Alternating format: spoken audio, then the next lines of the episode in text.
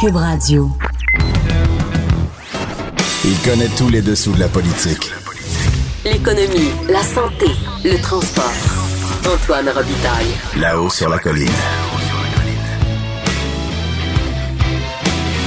Cube Radio. Bon mardi à tous. Aujourd'hui à la haut sur la colline, Louise Bienvenue, professeure d'histoire à l'Université de Sherbrooke, qui a lancé une pétition proposant une solution simple pour la pénurie de professeurs, ben qu'on permette aux diplômés d'enseigner leur matière après un certificat en pédagogie. Actuellement, après un bac en littérature, en histoire, en chimie euh, et les autres, il faut faire quatre ans en pédagogie pour pouvoir enseigner. Ensuite, ça tombe bien parce que le ministre de l'Éducation, Jean-François Roberge, est à l'émission et il lui répond.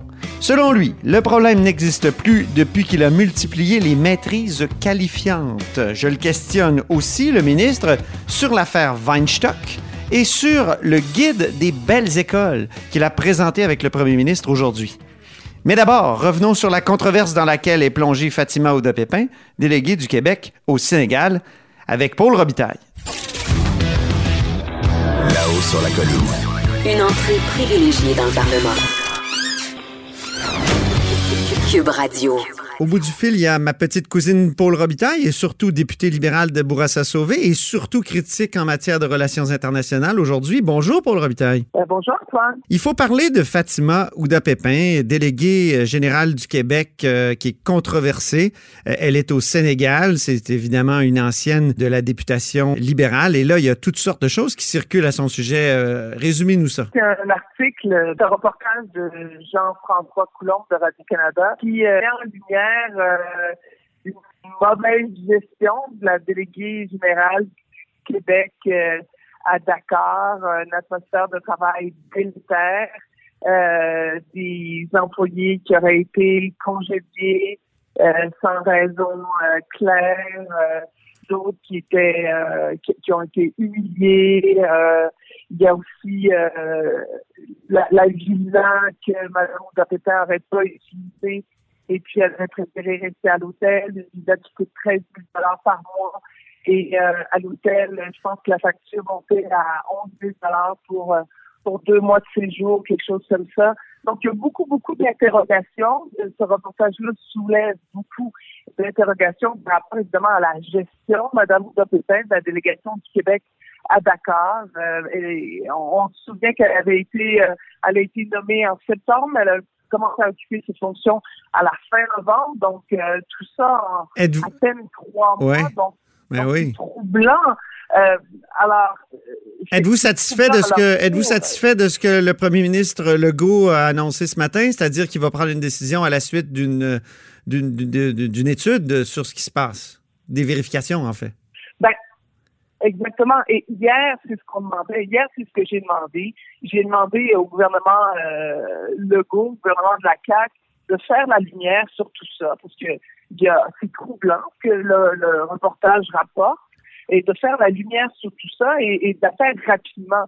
Et si les faits s'avèrent ce, ce qu'on dit, s'ils s'avèrent exacts, ces faits-là, ben, euh, je pense que Mme Ouda Pépin devrait être rapatriée et euh, devrait être congédiée. Mais euh, avant toute chose, attendons l'enquête. Et c'est ce que M. Legault a dit qu'il ferait ce matin et, et c'est très bien.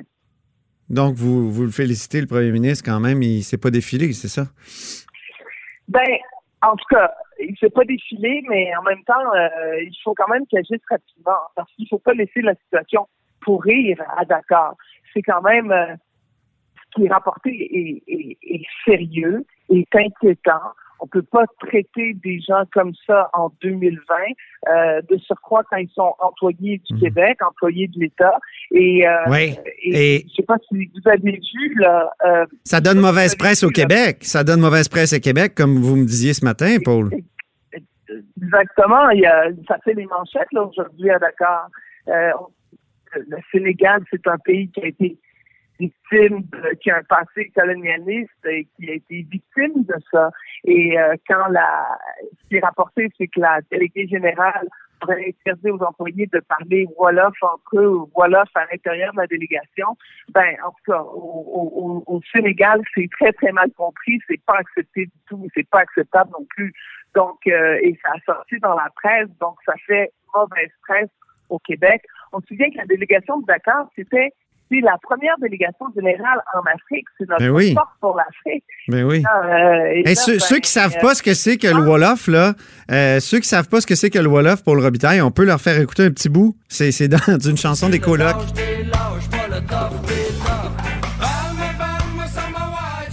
C'est bien connu, c'est dans, dans ces vous de là des colocs qu'on entend du Wolof. Donc, ça serait interdit à la délégation du Québec. C'est un peu étrange. Ben, c'est pour ça qu'il faut avoir des, réponses à ces questions-là. Mm-hmm. C'est inquiétant. C'est ça qu'on veut avoir. On veut, on veut, on veut que le, le gouvernement fasse la lumière là-dessus, puis qu'on les aide pas, qu'on ait des réponses rapidement, parce que la situation est en train, est en train de tourner. Il faut absolument que M. Legault agisse. Et Paul Robitaille, quand même, est-ce qu'on juge pas un peu rapidement? On n'a pas encore entendu la principale intéressée. Qu'est-ce qu'il faut pas qu'elle s'exprime d'abord? Audi alteram partem, comme on dit. Exactement. Et c'est pour ça qu'il faut faire la lumière là-dessus parce que. Euh, Mais là, les écoutez, Paul, les libéraux se déchaînent sur Twitter. Hier, euh, Marc Tanguay s'amusait, euh, Gaétan Barrette. Est-ce que, est-ce que ça fait pas plaisir vraiment aux libéraux qui ont, qui ont souffert peut-être? Lorsque Mme Ouda Pépin était au caucus. Hein? Euh, est-ce que donc euh, les libéraux, ça leur fait pas plaisir? Moi, j'ai jamais, moi, j'ai jamais rencontré Mme Ouda Pépin. Je l'ai rencontrée en commission parlementaire. Euh, c'est une dame que je connais pas, mais, mais qui m'inquiète, c'est ce que je lis dans le reportage de Jean-François Lacombe de Radio-Canada. Et, et c'est des fonds publics, c'est des employés de l'État et je trouve ça alarmant. Paul, est-ce, est qu'il faudrait pas revoir la manière dont on nomme les délégués généraux? Parce que dans les dernières années, il y a eu des problèmes à New York, il y a eu des problèmes au Mexique, il y a eu des problèmes dans, dans plusieurs délégations, puis plusieurs fois à New York, entre autres. Il faut faire preuve de rigueur. Il faut faire preuve de rigueur. La ministre Giraud, euh, l'an dernier, avait dit, je vais nommer des gens qui sont compétents, qui ont l'expertise, parce qu'il faudra attendre puis voir l'enquête. Mais je pense que quand il y a des nominations comme ça, on, doit être extrêmement rigoureux. oui, parce que c'est le Québec, c'est l'image du Québec. et, on doit aller chercher le meilleur. Et bon, euh, évidemment, il y a toute cette question-là de nomination politique. À Washington, à New York, à Paris, évidemment que les gouvernements veulent nommer des gens qui, qui connaissent, mais, mais la moindre des choses, c'est que ces gens-là soient extrêmement compétents parce que c'est notre réputation à l'étranger là, mhm. qui, est, euh, euh, qui est mise en cause s'il y, a, y a quelque chose qui dérape. Merci beaucoup pour le Robitaille. Député, député de, de, Bourassa Sauvé et critique en matière de relations internationales pour euh, l'opposition officielle. Merci. Là-haut sur la colline. Ce que les ministres n'ont pas voulu dire, Antoine va vous dire. Cube Radio. Vous écoutez là-haut sur la colline. Au bout du fil, il y a Louise Bienvenue, professeure à l'Université de Sherbrooke, spécialisée en histoire du Canada et du Québec. Bonjour. Bonjour. Vous avez lancé une pétition sur la pénurie de main-d'œuvre dans le monde de l'enseignement, notamment au secondaire, et vous avez une solution assez simple euh, dans cette pétition que vous proposez au ministre Jean-François Roberge. Décrivez-la nous. Oui, alors euh, l'Institut d'histoire d'Amérique française constatait, comme la plupart des, Québécois québécoises, qu'il y a une pénurie de main-d'œuvre. Les médias le répètent. Euh, et nous, on sait, euh, puisqu'on enseigne au jour le jour avec des étudiants universitaires en histoire, on sait que plusieurs d'entre eux seraient intéressés à choisir la voie de l'enseignement au secondaire. Mais vraiment, pour eux, les routes sont à peu près coupées. Et ce qu'on veut, donc, avec notre pétition, c'est de proposer au ministre d'élargir les voies d'accès à l'enseignement et de permettre, en, mettant sur pied un certificat de pédagogie de 12 mois, de permettre donc à ceux qui ont déjà un diplôme, que ce soit en histoire, mais ça peut être aussi en mathématiques, en physique, en littérature, en géo, en biologie, donc toutes les matières qui sont enseignées au secondaire, de permettre donc à ces spécialistes des disciplines d'aller chercher un an de formation pédagogique on pense que c'est nécessaire pour euh, être euh, efficace et utile euh, dans l'enseignement secondaire. Donc, un an supplémentaire d'université qui leur donnerait accès au brevet, donc qui leur permettrait d'œuvrer dans la profession enseignante et devenir au fond, renforcer les rangs de la profession enseignante alors qu'on sait qu'il y a beaucoup de besoins de ce côté-là. Quand même quelque chose d'absurde que depuis 26 ans, il y ait une telle difficulté pour les diplômés euh, d'enseigner leur matière, leur spécialité au fond, et, qu'on donne préséance et, priorité absolue à la pédagogie dans la formation. Alors, d'où ça vient cette... Euh, cette Expliquez-nous d'où ça vient, cette, ce manque de diversité des voies vers l'enseignement? Alors, euh, c'est une réforme qui avait été adoptée en 1994. Alors, comme vous le dites, ça fait déjà un bon moment et on pense qu'elle est aujourd'hui tout à fait à revoir et à reconsidérer. Euh, en 1994, le ministre Chagnon, à l'époque ministre de l'Éducation, avait instauré euh, une sorte de filière unique vers la profession enseignante, qui était le baccalauréat en enseignement d'une durée de quatre ans, qui est assorti de stage, et qui était désormais la seule voie d'accès. Donc, tous ceux qui avaient des, baccalauréats spécialisés, comme dans, les matières que j'ai nommées tout à l'heure, dans les disciplines dites fondamentales de, de sciences ou de sciences humaines, désormais n'avaient plus accès à l'enseignement, à moins de prendre quatre années supplémentaires euh, d'enseignement universitaire au terme de leur bac, on leur demandait de refaire soit le baccalauréat, euh, le baccalauréat en enseignement au secondaire, ou alors plus récemment. Les gens comprennent bien, là. Oui, c'est un peu technique. Je fais un, trois ans de, de bac en chimie je rêve d'enseigner la chimie au secondaire. Oui. On me dit non, il faut que tu ailles faire quatre ans de pédagogie. Oui. C'est ça, là. Oui. Et ça, c'est en place depuis 1994. Oui. Alors, c'est soit quatre ans de baccalauréat, on recommence à zéro ou presque avec quelques cours crédités, ou soit, plus récemment, il y a euh, eu l'instauration d'une maîtrise dite qualifiante qui permet à certaines personnes la plupart des gens en place dans la filière secondaire d'aller faire une formation qui les mène au brevet. Mais là encore, on est avec quatre années d'université supplémentaire à temps partiel cette fois-ci, mais c'est une maîtrise de 60 crédits qui ne s'offre généralement, j'ai fait le tour des universités pour vérifier, qui ne s'offre généralement qu'à temps partiel. Alors, imaginons un jeune diplômé d'histoire de 22 ans qui, au cours de son bac, a, décidé, identifié qu'il aimerait enseigner, qu'il aurait les, compétences, les qualités, le goût d'être avec les adolescents, mais euh, il devra au terme de son bac, entreprendre quatre années supplémentaires d'université avec ce que ça représente comme coût, avec ce que ça représente de démotivation aussi. Et j'ajouterais que plusieurs de ces formations-là en pédagogie c'est des formations en ligne. Donc, on apprend la pédagogie à distance. C'est une formule qui ne convient pas à tout le monde. Bon. Et il y a eu un rapport, le rapport qui s'intitulait joliment Le sens de l'histoire, qui a été déposé en février 2014 euh, par le sociologue Jacques Beauchemin et l'historienne Nadia Fami Aide. Et dans mhm. ce rapport-là, là, je, vous le lis, Madame Bienvenue, c'est vraiment... Moi, les bras m'en sont tombés quand j'ai lu ça il y a quelques années, en 2014. C'est écrit « De l'avis général, la place réservée à l'apprentissage de l'histoire au sein du baccalauréat en enseignement secondaire, donc la voie pour devenir professeur, est grossièrement mhm. insuffisante c'est l'équivalent d'un certificat dans cette discipline qui, va servir finalement à former ceux qui enseignent l'histoire à nos enfants. Hein? Mm-hmm. Donc, il s'agit d'un certificat mal construit, écrivent les deux euh, commissaires ou les deux auteurs du rapport, euh, composé à peu près uniquement de cours de base. Donc, c'est quand même déprimant. Là. Il y a d'une part des gens qui font des cours avec vous, là, une spécialiste de, l'histoire du Canada. Puis euh, ensuite, ben, ils, enseignent, euh, ils, ne peuvent pas enseigner. Euh, c'est ça. Nous, on dit au ministre, écoutez, euh, les gens qui sont dans notre société les plus formés dans une discipline, qui ont des bacs, mais qui ont aussi parfois des maîtrises, des doctorats, c'est absurde que ces gens-là, qui sont une vraie richesse du point de vue des ressources humaines, du point de vue de la connaissance, du point de vue de la transmission, ne puissent pas aisément, au terme d'un complément en pédagogie, aller enseigner et on, on, sait qu'il y en a plusieurs qui le souhaiteraient. Alors, on eh, parle de pénurie. Rencontrez-vous souvent dans, vos classes euh, qui, Moi, j'enseigne chaque... qui sont comme empêchés? Pardon? Est-ce que vous en rencontrez souvent dans vos classes qui, qui voudraient enseigner puis qui sont d'une certaine façon empêchés de le faire? Moi, j'enseigne au troisième année, donc au finissant de baccalauréat en histoire, et chaque année, immanquablement, des gens, des étudiants finissant me disent qu'ils aimeraient tenter leur chance du côté de l'enseignement. lorsqu'ils terminaient leur cégep, c'était pas clair pour eux que c'était l'option à choisir. C'est pour ça qu'ils n'ont pas pris la filière classique en enseignement.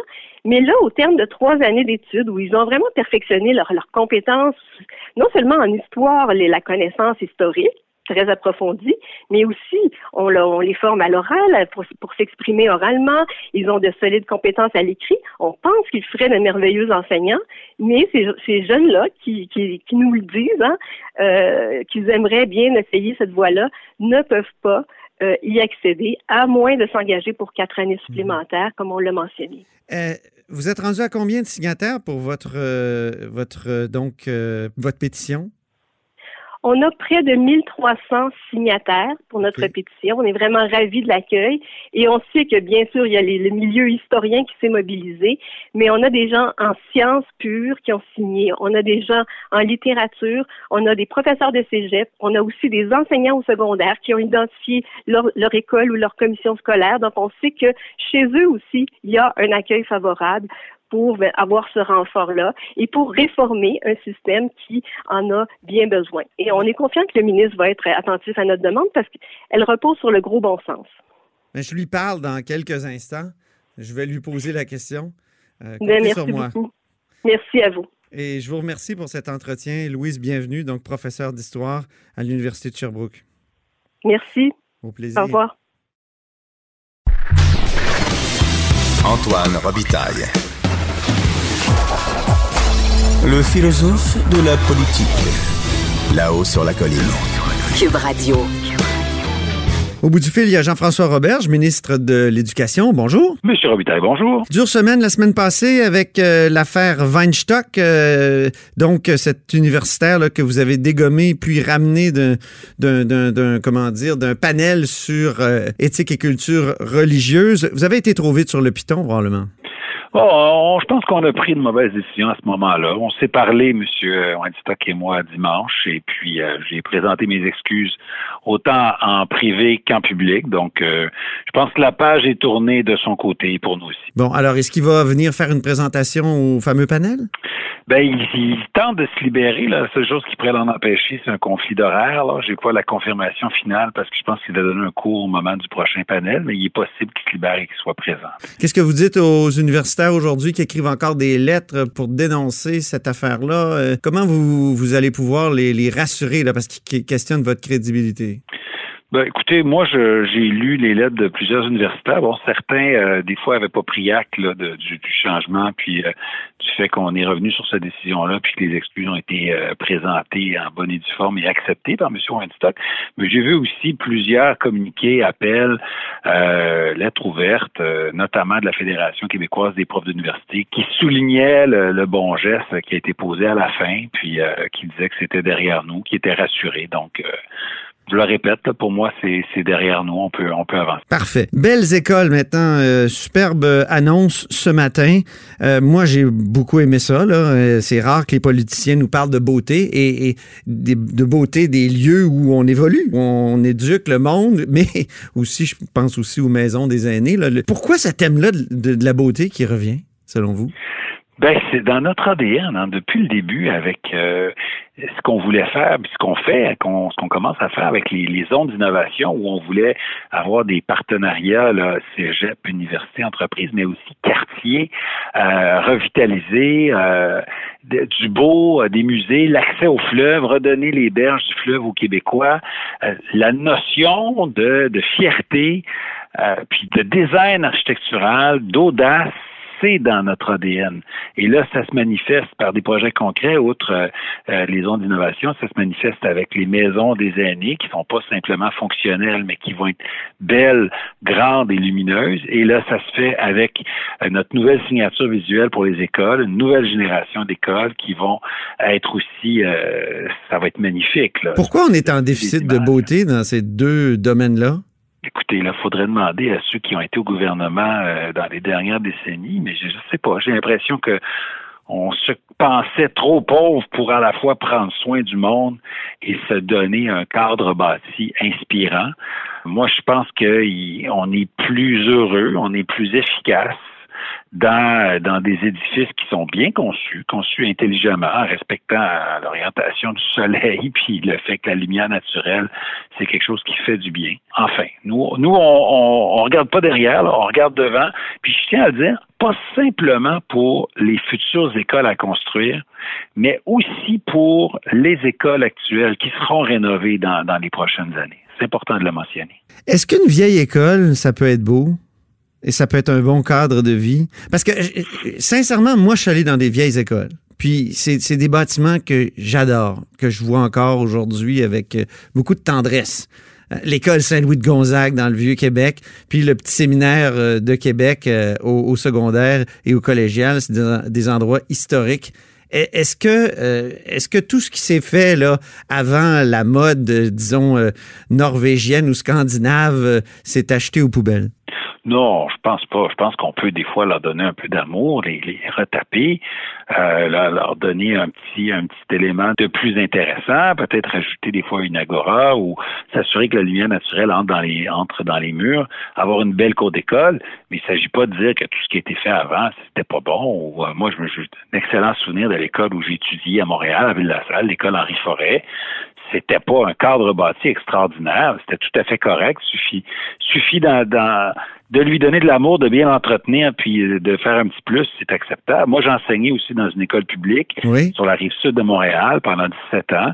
Euh, une école qui avait été bâtie, si je ne m'abuse, dans les années 80. Je ne vais pas dire des gens d'erreur. Oh, ça devait pas être beau, ça. Euh, c'était pas un ode à l'architecture, là. C'était, bon, il y avait des fenêtres de temps. C'était style Brejnev, Brejnev ou Staline? Brique, brique brune.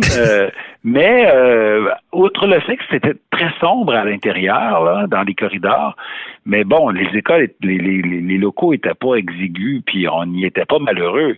On peut faire mieux. On, peut, améliorer les choses. On peut faire entrer des plantes. On peut euh, faire un, faire un puits de lumière euh, dans un toit on peut se mettre des couleurs vives, on peut avoir une, une cour d'école qui est fonctionnelle et aménagée, on peut assurer la qualité de l'air, puis être heureux dans des vieilles écoles. vous, savez, vous savez ce que les oppositions vont dire, on a beau avoir des belles écoles, mais s'il n'y a ah. pas de, de, professeurs dedans, il y a 300 quoi, classes où il n'y a pas de professeurs titulaires, euh, c'est, donc il, y a vraiment une pénurie. Ben oui, en fait. Qu'est-ce que vous leur répondez? Début septembre, ben, il faut faire attention. Début septembre, il en manquait 360, là, et dont euh, plus de 80% étaient dans la région de Montréal. Fin septembre, il en manquait 100 quelques. Euh, je prétends pas qu'on a qu'on a terminé de, de passer à travers la pénurie d'enseignants, mais je veux dire, on y travaille, on, rend, on rend l'enseignement euh, plus intéressant, on crée toutes sortes de formations d'appoint pour rapatrier les talents dans la formation enseignante, on fait des missions à l'étranger. Euh, écoutez, là, si l'on bâtit des belles écoles, euh, ils vont dire Ah, il n'y a pas assez de professionnels. Quand on a ajouté 150 professionnels, ils disent Ah ben les écoles sont pas sont pas bien rénovées. on rénove les écoles, ils vont dire Ah, il y avait du plomb dans l'eau on est en train de corriger le problème du plomb dans, du plomb dans l'eau, ils vont nous dire Ah, je ne sais quoi d'autre. Si on additionne ce qu'on a fait dans la dernière année, il n'y a pas gros de, de problèmes sur lesquels on n'a pas travaillé. Je ne dis pas que tout est réglé, mais on a travaillé sur tous les fronts. Dernier sujet que j'aimerais aborder, c'est cette pétition qui circule de l'Institut d'histoire de l'Amérique française. C'est des gens qui vous implorent de créer un certificat d'un an en pédagogie qui permettrait aux diplômés de de disciplines, là, de diverses disciplines, donc histoire, bio, chimie, physique, tout ça, d'accéder à la profession d'enseignement. Qu'est-ce que vous leur répondez? Parce que ça fait depuis 1994, je viens de faire une entrevue avec Louise Bienvenue, qui est une des, initiatrices de cette pétition-là. C'est catastrophique, là. Il y a des gens qui font des bacs et des maîtrises, même des doctorats. Ils peuvent même pas aller enseigner au secondaire sans faire un autre quatre ans de pédagogie ou la fameuse maîtrise qualifiante dont vous m'avez déjà parlé. Qu'est-ce que vous leur répondez? C'est ça, mais là, c'est parce que parce que c'est plus vrai, là. C'est donné, là. Excusez, là. Formez-vous, là. C'est plus vrai que parce qu'on a fait un, un, bac en biologie ou en histoire ou en littérature, on peut pas enseigner. On peut, avec un bac en histoire, aller enseigner la semaine prochaine, se faire confier un groupe la semaine prochaine. J'ai euh, rendu ça possible avec euh, les tolérances d'enseignement, les permis provisoires. Suffit de s'inscrire, puis euh, de s'inscrire dans une maîtrise qualifiante qui se fait à temps partiel. C'est pas une maîtrise là avec un mémoire à déposer dans deux ans d'études à temps plein. C'est fait exprès Mais Madame Bienvenue a dit pour que ça... être suivi par des gens qui ont un bac, supposons, en biologie. Mais ça se fait en ligne, ça? Madame Bienvenue a dit que ça se, ça se fait en ligne, que c'est pas, euh, c'est pas l'idéal. Ben, ça se fait en ligne et en présentiel. Il y a des universités qui l'offrent. euh, On peut le faire sur les campus. Euh, mais on peut aussi le faire en ligne, mais il faut, faut penser que souvent les gens qui ont, supposons, une maîtrise en- ou un bac en maths et qui enseignent euh, à temps partiel ou à temps plein, qui ont peut-être déjà une famille, sont bien contents d'avoir l'opportunité de le faire euh, en cours du soir. Ça se fait Mhm. aussi par des, euh, des cours intensifs euh, la fin de semaine, aller passer un samedi ou un dimanche. Si là, on, on, on y va puis on le fait le plus rapidement possible, ça se fait en deux ans tout en enseignant. Mais comme ça se fait souvent par des gens qui sont, ont peut-être déjà 25, 30, 35, 40 ans, j'ai assoupli la- les règles pour qu'ils ont jusqu'à 10 ans pour le faire. Donc, là, je vous le dis, là, il faut cesser de répéter que c'est c'est plus possible. C'est possible, c'est faisable, c'est accessible. Et on a ajouté plus- plusieurs universités depuis qu'on est là, depuis euh, presque 18 mois maintenant. Mais est-ce que ça serait pas bien d'ajouter un ce certificat en pédagogie Hey. comme avant 94 quand on a bloqué les voies vers l'enseignement? Ben là, ça, c'est juste de la nostalgie. Bon, ben, il faudrait faire comme avant. Moi, je pense qu'on fait mieux avec une, avec cette maîtrise qualifiante qui est, qui est faite exprès pour ça. Mhm. Euh, qui est pas qui est pas un plan B, là, qui est un plan A. Pour moi, ce problème-là est résolu. Il restait la question de l'accessibilité. Et là, presque euh, une grande, grande majorité des universités l'offrent maintenant en présentiel. Puis on peut le faire donc en présentiel en se rendant directement à l'université ou en cours euh, en ligne. Donc l'accessibilité est là. Mais, ça, c'est est- juste pour les gens qui enseignent déjà dans une école? non, la maîtrise qualifiante? Vous avez, euh, vous avez un bac en, en littérature ou en, ou en Oui. histoire.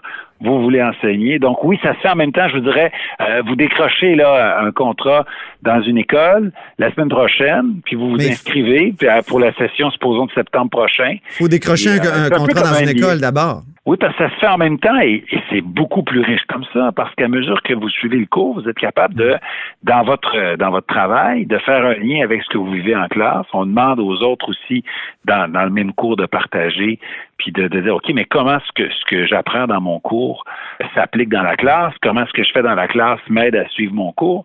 C'est pas mal plus pertinent comme ça. Un peu comme dans le cours de quatre ans, on fait des stages qui nourrissent les cours, qui nourrissent les stages. Ben là, avec ce programme-là, que je pourrais qualifier de, de MBA de l'éducation, là, euh, c'est- pertinent. Euh, pour moi, ce problème-là, là, euh, il est réglé.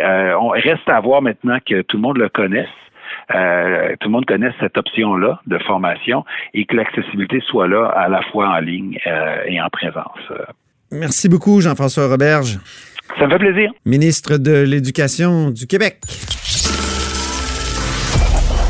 Cette émission est maintenant disponible en podcast. Rendez-vous dans la section balado de l'application ou du site cube.radio pour une écoute sur mesure en tout temps. Cube Radio, autrement dit. Et maintenant, autrement écouté.